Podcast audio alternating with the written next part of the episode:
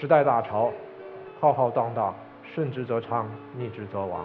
那么我其实，在过去十八年的时间呢，经历了中国的支付行业的兴起到成长，到呃今天成为世界的这样的领先的企业。当然，我们看到今天的微信、支付宝的在世界范围、移动支付范围的这样的一个影响力。那么我们作为一个二流或者三流的这样的一个创业者，其实我们也赶上了整个这样的一个呃非常大的这样一个红利。作为一个二流或者三流的企业，一定得看清楚自己的定位，就是要适可而止，知道自己在什么时候应该高速成长，什么时候应该考虑退出这个历史舞台。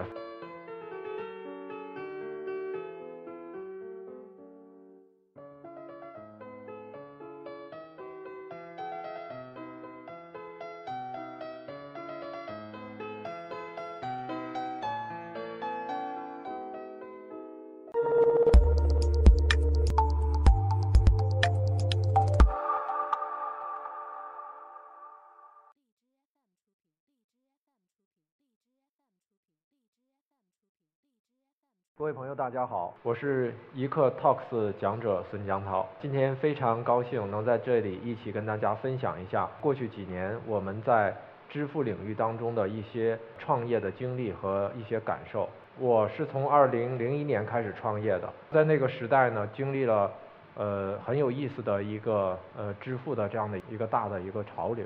那么，其实我个人有一个很重要的一个感受和体验，就是。任何人的个人努力，在时代大潮面前都会显得微不足道。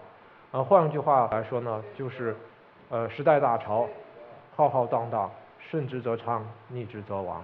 那么，在过去的一个相当长的一段时间呢，我的个人的创业呢，其实都是在一个大的潮流之下来去进行的。其实，个人的每一个点滴的一个收获呢，其实都离不开时代大潮给你带来的这样的一个机会。那么，我其实，在过去十八年的时间呢，经历了中国的支付行业的呃兴起到成长到呃今天成为世界的这样的领先的企业。当然，我们看到今天的微信、支付宝的在世界范围、移动支付范围的这样的一个影响力。那么，我们作为一个二流或者三流的这样的一个创业者，其实我们也赶上了整个这样的一个呃非常大的这样的一个红利。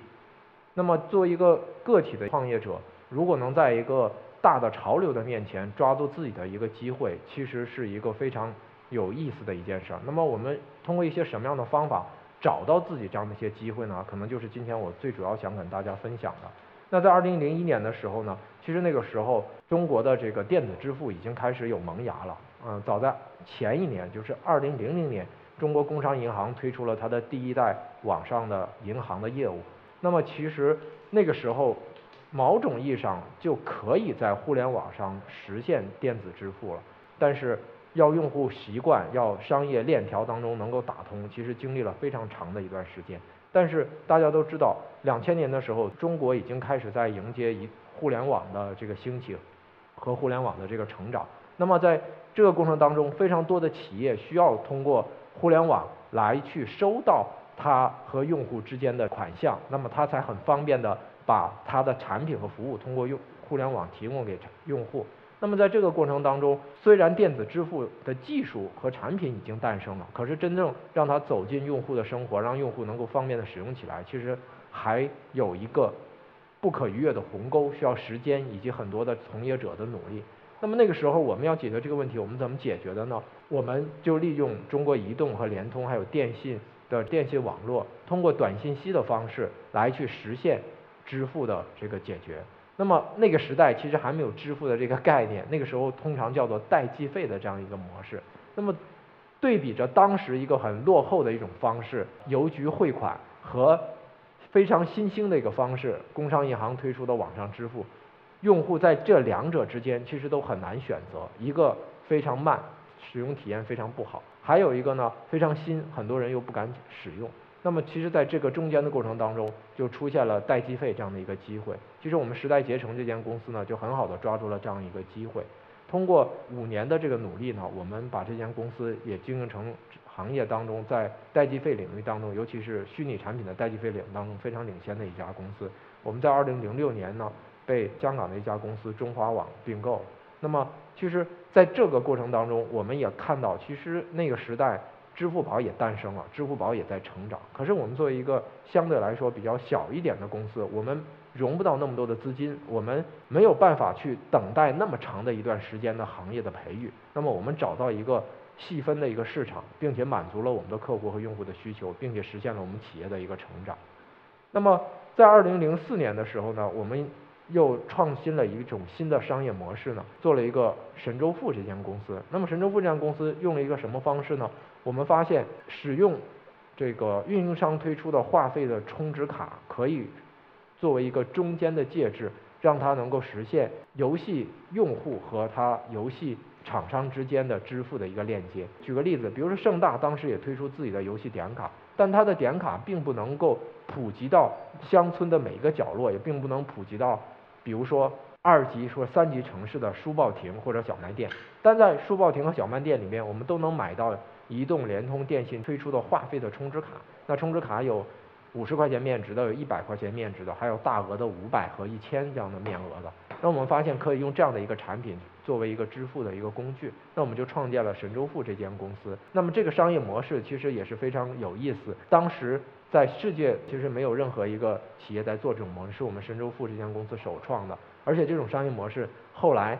呃，在过去的几年也被拷贝到东南亚的很多国家来去套用这样的商业模式。其实我们是觉得很开心的一件事，就在终于有一些商业模式是 copy from China 了，因为在那个时代我们都是。听到的很多的创业都是 copy to China 这样一种模式。那么这间公司我们做到二零一三年的时候呢，整个游戏点卡的交易流水一年能有六十亿左右的交易规模。我们也在二零一三年在香港创业板挂牌上市。时间再往后推动呢，其实走到了二零零七年。二零零七年我们都知道，在互联网领域或者说是电子科技领域发生一个非常重要的一件事，就是苹果推出了它的 iPhone 的这个手机。那么，iPhone 手机其实是开启了整个移动互联网的一个新的一个时代。那其实换个角度来说，对于我来讲呢，我们又看到了移动支付的一个新的机会。可是，在2008年的时候，其实支付宝的呃在互联网领域当中的支付业务已经非常领先了，包括财付通，就是腾讯推出的这个。支付的产品在互联网领域也做得非常出色了。那我们作为一个二流的这样一个或者说三流的一个公司，如何在移动互联网的时代，我们找到自己的一个机会呢？其实我们创建钱道宝这家公司，我们就切取了一个细分的一个市场，就是小微商户的收付款。那么我们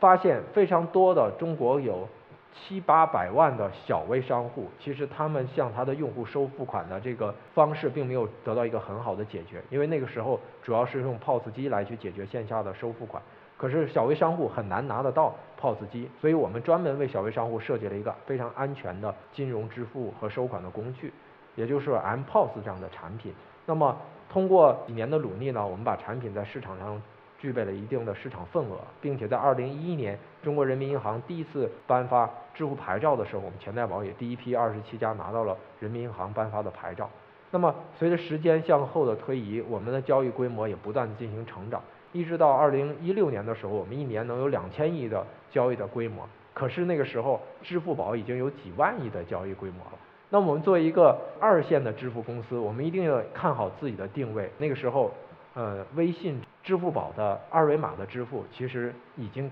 开始露出一些快速成长的苗头了。我们就觉得，我们作为一个二流的支付公司，其实该我们退出历史舞台的这样的一个时候了。所以，我们也很果断的把自己的公司卖给了美团点评，那么成为美团点评的一个部门，并且成为其中的一份。那么。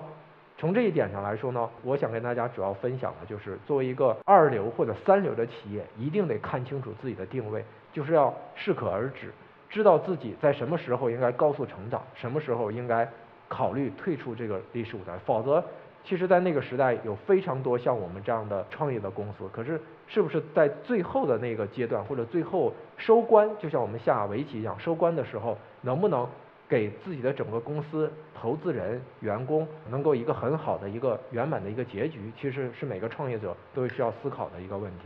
那么在这里，我跟大家稍微分享一个产品的一个细节。做产品创新的时候呢，商业链条是一个非常重要的一件事情。就比如说我们在二零零九年的时候，二维码的支付在国内已经能够看得见，还能看到另外一个产品，就是 NFC 的这个支付产品。那么 NFC 的支付产品看起来是非常酷的，拿着手机滴一下好像就能过得去。那很多人认为 NFC 可能是一个非常好的一个机会，但是当时我们就觉得 NFC 和二维码支付其实可能最终的竞争的结果呢，一定是二维码能够胜出。为什么呢？当时我们这么看呢？因为 NFC 的这个支付的链条特别特别的长，它需要手机厂商的参与，需要芯片厂商的参与，需要金融机构的参与，需要商家的参与，需要用户的认可。那么在这样的一个情况之下，其实整个商业模式的建立是非常非常复杂的一件事情。但是二维码的支付的商业链条就非常简单，一家支付公司只要他努力去干，他就可以搞得定商户。他在拥有一些用户，只需要三个参与方就能够把这个商业模式形成一个小的一个闭环。所以在这样的一个逻辑情况之下呢，我们坚定不移的选择了认为二维码支付是一个非常好的这样的一个机会。其实拿这个小的例子呢，也想跟大家一起分享一下。就是在做 startup 的公司的时候，我们一定要选择好自己的产品的切入的点。那么走到今天呢，其实中国的移动支付已经在世界的移动支付的市场当中占有非常巨大的这样的一个市场份额。我们看到的数据是，二零一七年的时候，我们已经占了全球百分之五十以上的移动支付的市场份额。那么，二零一六年我们把钱袋宝并入到美团点评之后呢，我们要做的事情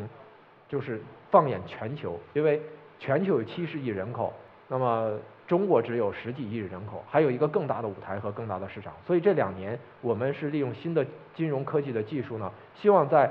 全球范围内的大的一个战场和大的舞台上，利用移动支付技术，利用一些新的科技技术呢，能够在新的舞台上能够打通全球化的快速支付的这个网络。目前 SWIFT Code 呢，可能是现在全球化支付的最主要的一个工具，可是它有非常多的弊端。那么对我们来说也是非常重要的一个机会。我们也希望通过我们的努力，能够让新的全球化的支付的体验呢，能够更上一个新的一个台阶。那么非常高兴今天在这里跟大家一起分享一下我们过去在支付创业历程当中的一些思考。谢谢大家。